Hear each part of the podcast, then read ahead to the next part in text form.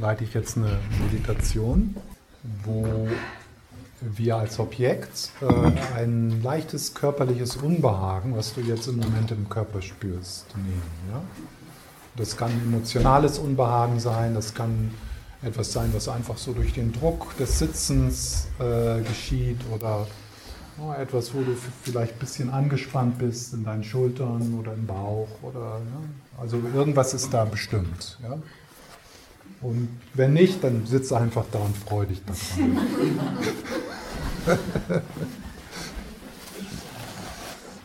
dann ist das so eine der Momente, wo es, wo es schön ist und da sollte man auch innehalten und das genießen. Ne? Ja, dann erstmal so den ganzen Körper, ein bisschen den Körper setzen lassen und den Geist vom Kopf weg in den Körper hinein, auch den Atem spüren. Alles so sein lassen, wie es ist. So Raum geben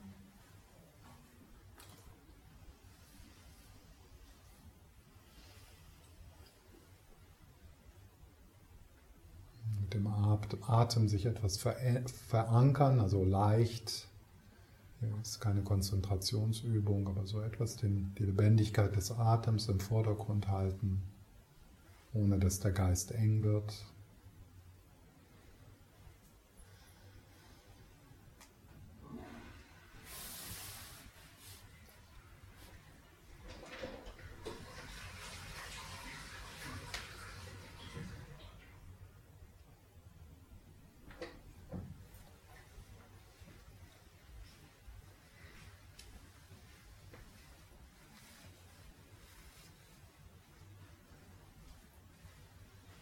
Und dann das Zurückkehren ins körperlich Spürbare, wenn du dich verfängst in, in den Geschichten, in den Gedanken.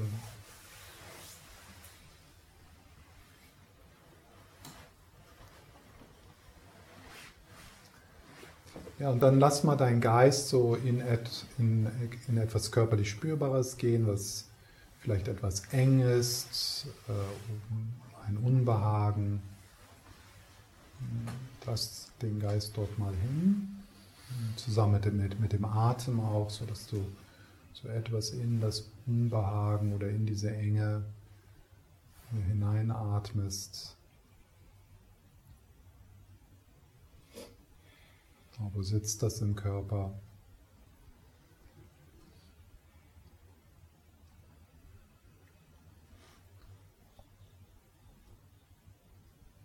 Vielleicht ist auch eine Farbe.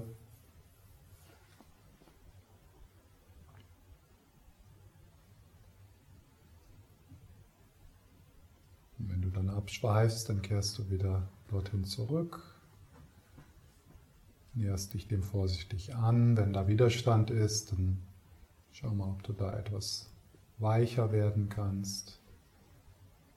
Und vielleicht ist es möglich, mit Wohlwollen zu schauen. So als ob du ein Kind in dem Ar im Arm hältst, das äh, unglücklich ist, das Unbehagen verspürt. So, das ist so, oh, ja, ich bin bei dir. Du darfst hier sein. Ich bin bereit, dich zu berühren, zu halten.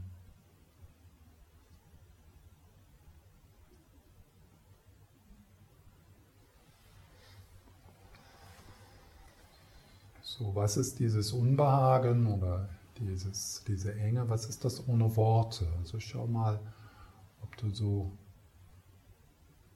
dort hineinspüren kannst und die Worte hinter dir lässt.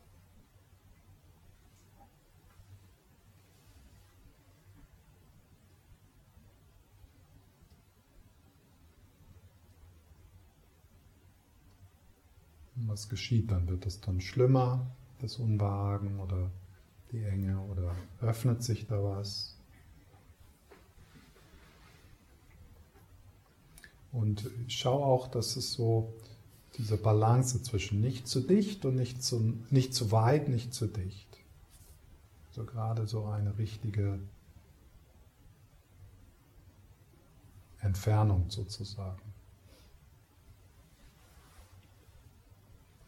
Du also weit, du spürst weiterhin, dass da etwas ist, was größer ist. Also du, du trittst nicht in den Strom hinein, sondern du, du betrachtest liebevoll.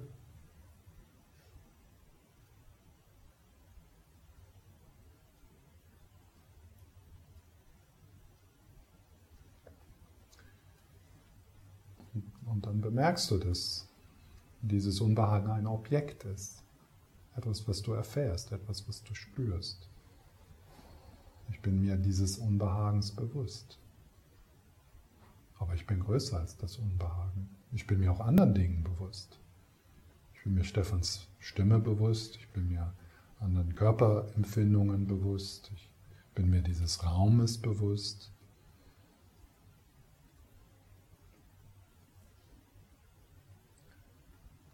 Dieses Unbehagen ist ein Objekt dieses großen Gewahrseins. Und ich lasse es sein, das darf sein. Unbehagen kommt und geht.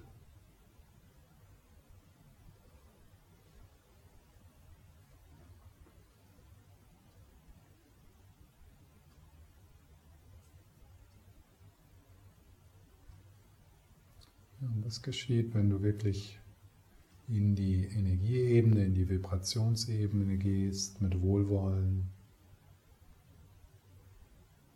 Unbehagen ist ja auch nur ein Wort. Was ist hinter dem Unbehagen, hinter dem Wort Unbehagen? Was ist da wirklich?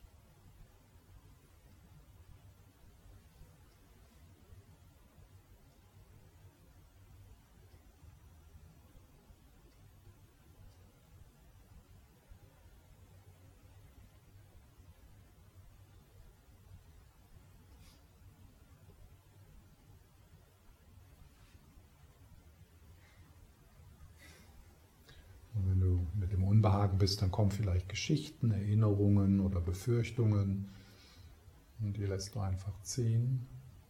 Die sind ja nicht das Unbehagen, sondern das sind Geschichten und Worte. Aber was ist das Unbehagen?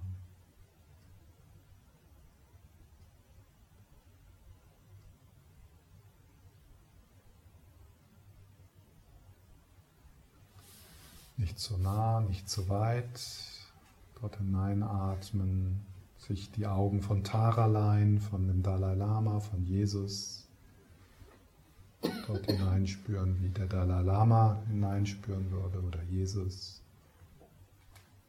Liebevolles Wohlwollen.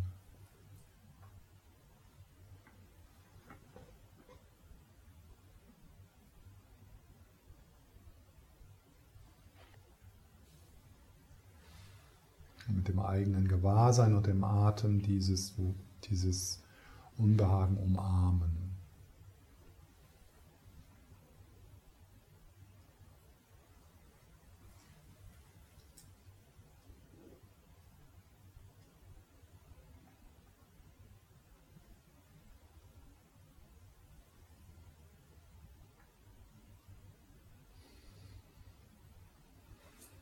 Und vielleicht ergibt sich jetzt auch ein anderes Unbehagen noch, das so in den Vordergrund kommt. Und das lässt du dann zu. Auch das darf sein. Wo ist das im Körper? Wo sitzt das im Körper? Gibt es da eine Farbe, eine Form?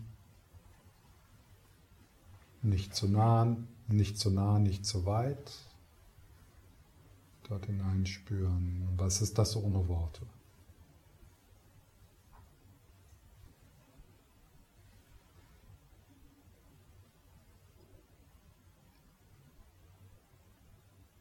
Auf die Vibrationsebene, auf die Chi-Prana-Ebene gehen.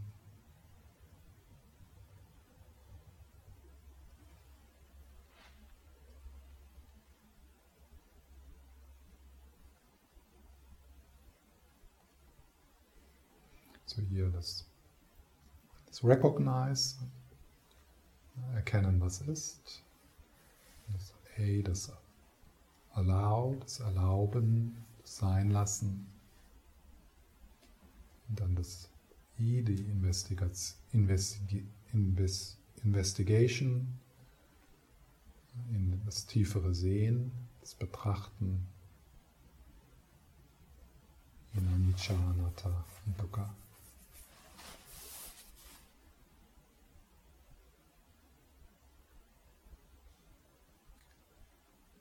Nächste Schritt wäre dann, das ist nicht, das bin nicht ich, das ist nicht meins.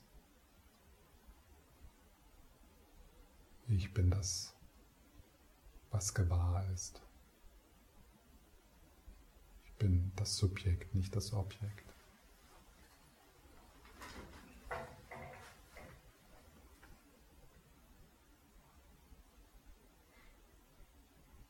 Ja, und vielleicht kommt jetzt noch was anderes, Gedanken, Gefühle, angenehme, unangenehme, all das kommt und geht. Das, ist, das bin ich nicht, das ist nicht meins,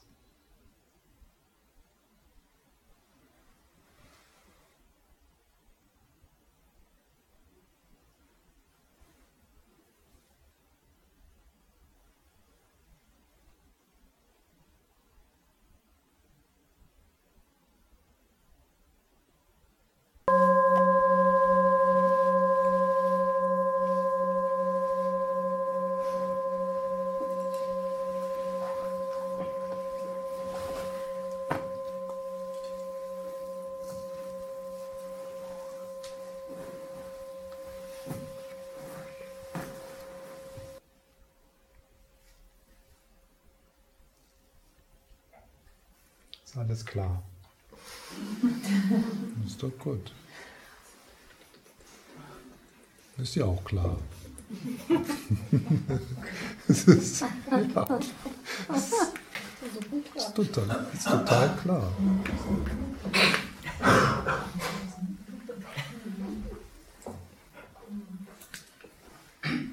Was geschieht denn, wenn ich sage, äh, also gerade jetzt so die, das noch nie gehört haben, wenn ich sage, das ist nicht, das bin ich ich, das bin ich, äh, das, das ist nicht meins. Was geschieht da in dir, wenn du das hörst? Ist da kein Widerspruch? Ja.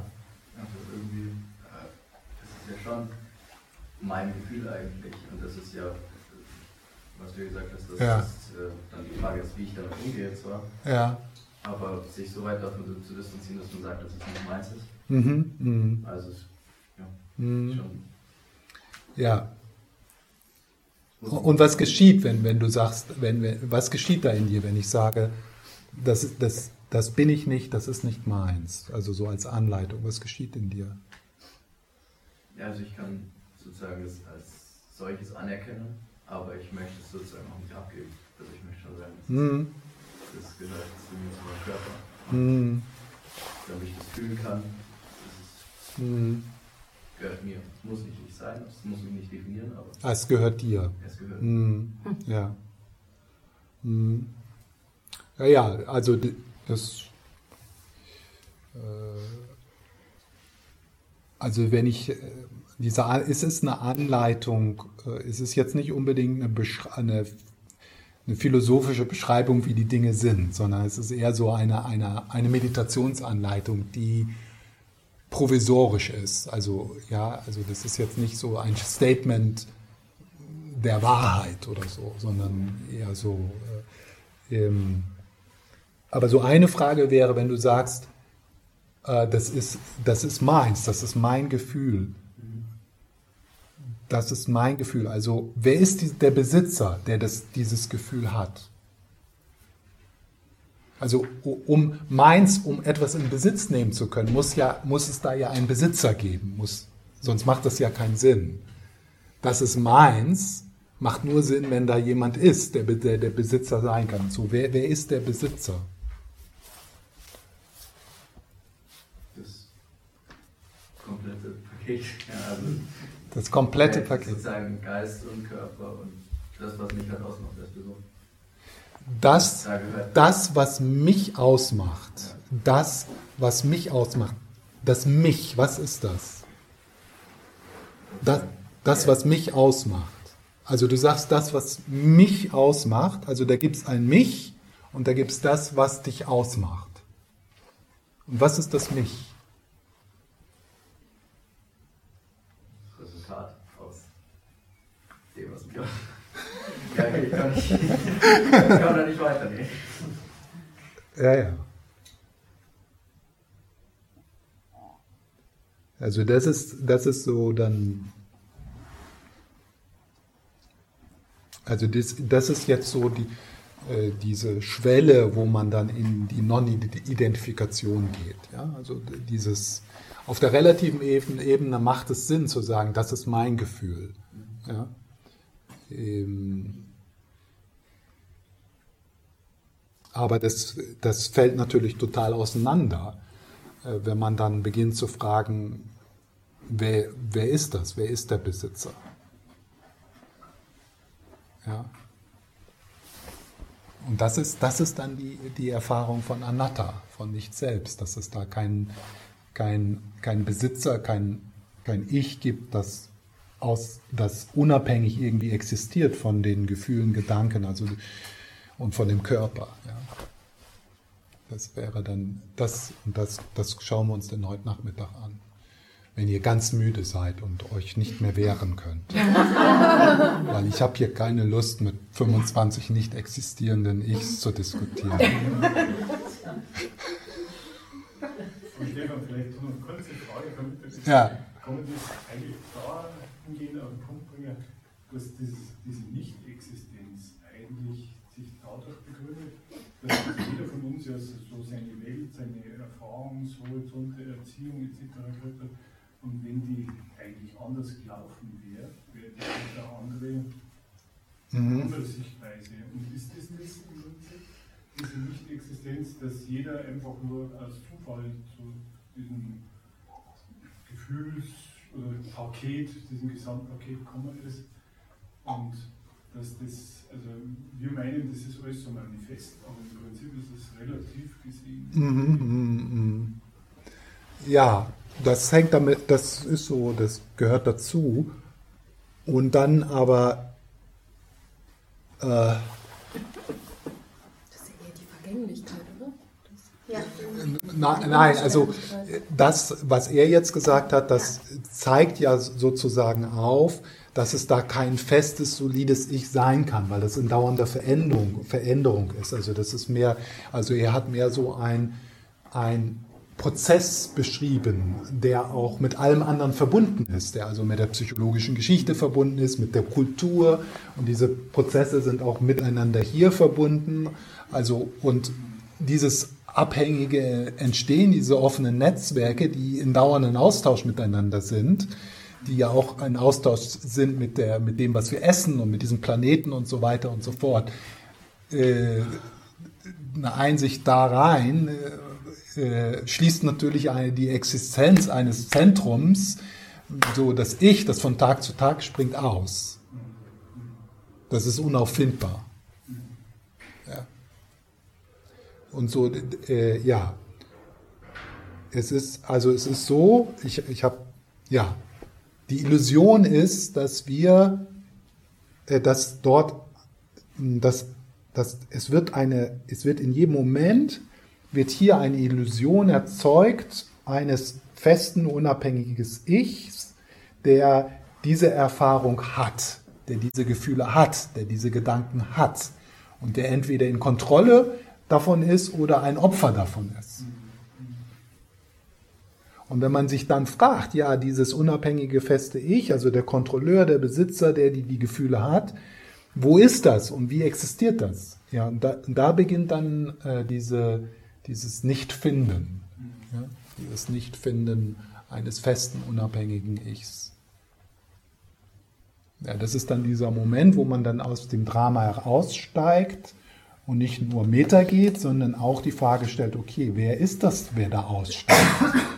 Wer ist das, wer, wer, wer ist das, der, oder was ist das, ist besser zu fragen, was ist das, was ist gewahr?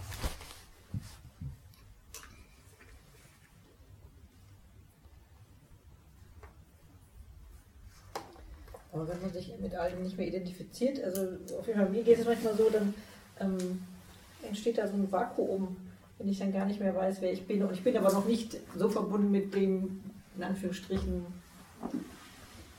mit meinem Strom, was wirklich ist, sozusagen. Mhm. Und manchmal habe ich das Gefühl, dass ich dann ja aus Langeweile oder auch aus wohl es nicht aushalten zu können, dass ich eben nicht so richtig weiß, was jetzt ist, dann einfach nach dem Alten wieder greife. So, ja. Mhm. Und dann, dann läuft es natürlich wieder, weil das habe ich ja lange eingeübt, so zu denken. Ja, Mhm. Mhm. ja auf jeden Fall finde ich es manchmal eben schwierig auszuhalten, diesen Moment, wo, wo man sagt, okay, das war jetzt wieder nur ein Konzept und das und dann erkennt man das zwar alles, aber irgendwie bin ich noch nicht so in dem, auch nicht in dem anderen. Ja? Genau. In diesem Zwischenzustand, Genau. der irgendwie sich Ja. erstmal ungewohnt und doof anfühlt und Ja, ja. ähm, wo ich Das- schon die Tendenz habe, wieder zu greifen. Ja? Und Absolut. natürlich kommen dann Genau. die Gewohnheiten, Ja.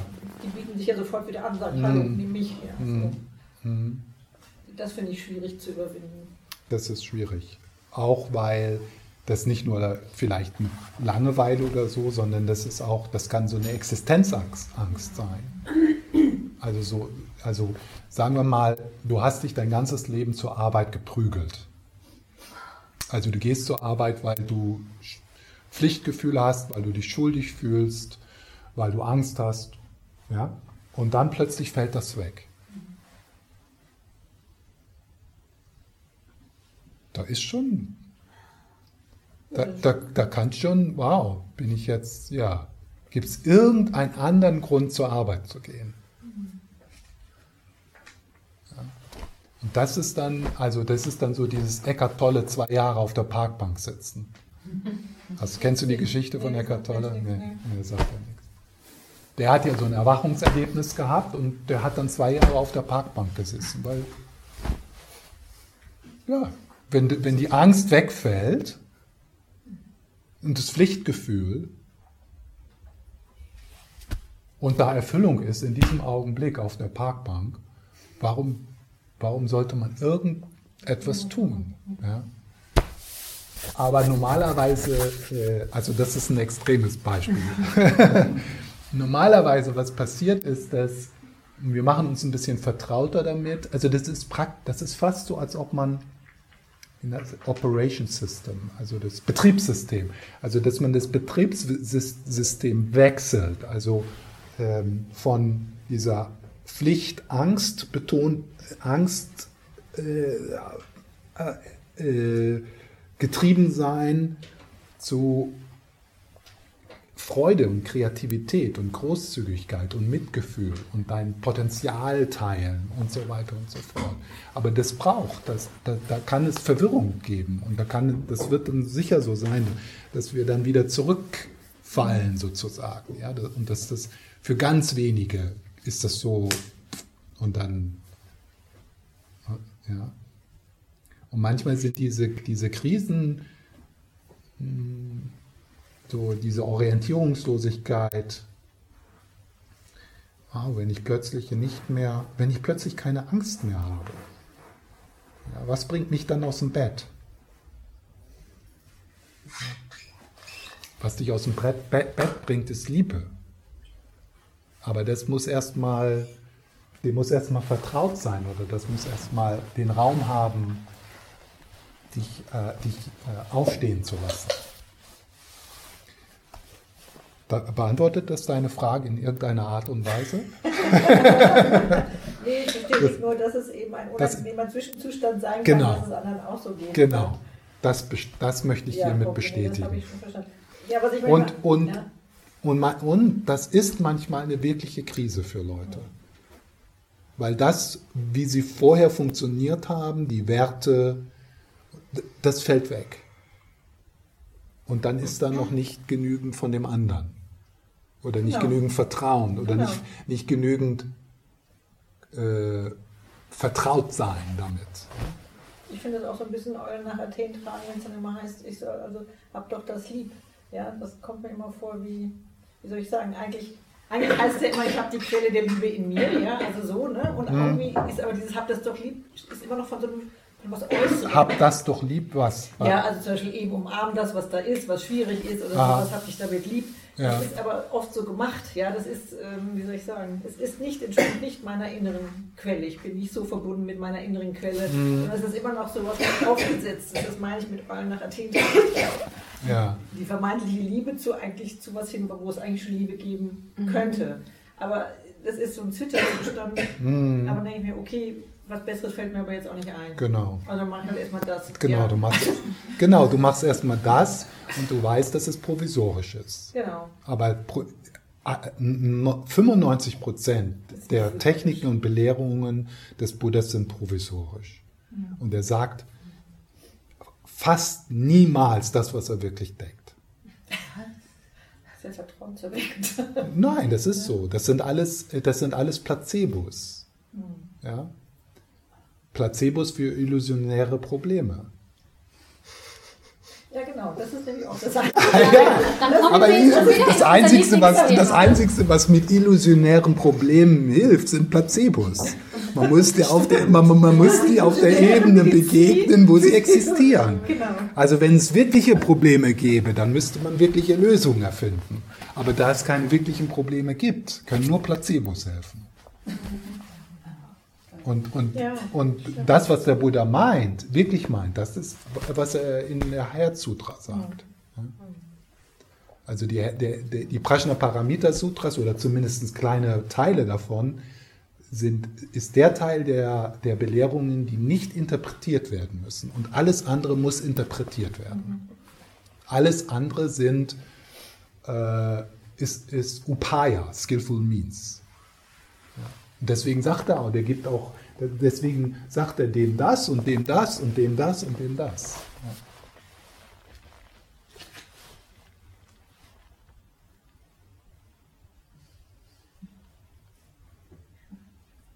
Was ist zum Beispiel ein Herzsutra? Ich weiß jetzt gerade nicht, was das ist. Also Das ein- Äh, Das Herzsutra sagt, es gibt kein Selbst noch. Nein. Nein, nein. Ich, ich, sag, ich sag dir das nach der Pause. Ja? Ja. Das ist mir jetzt zu hoch.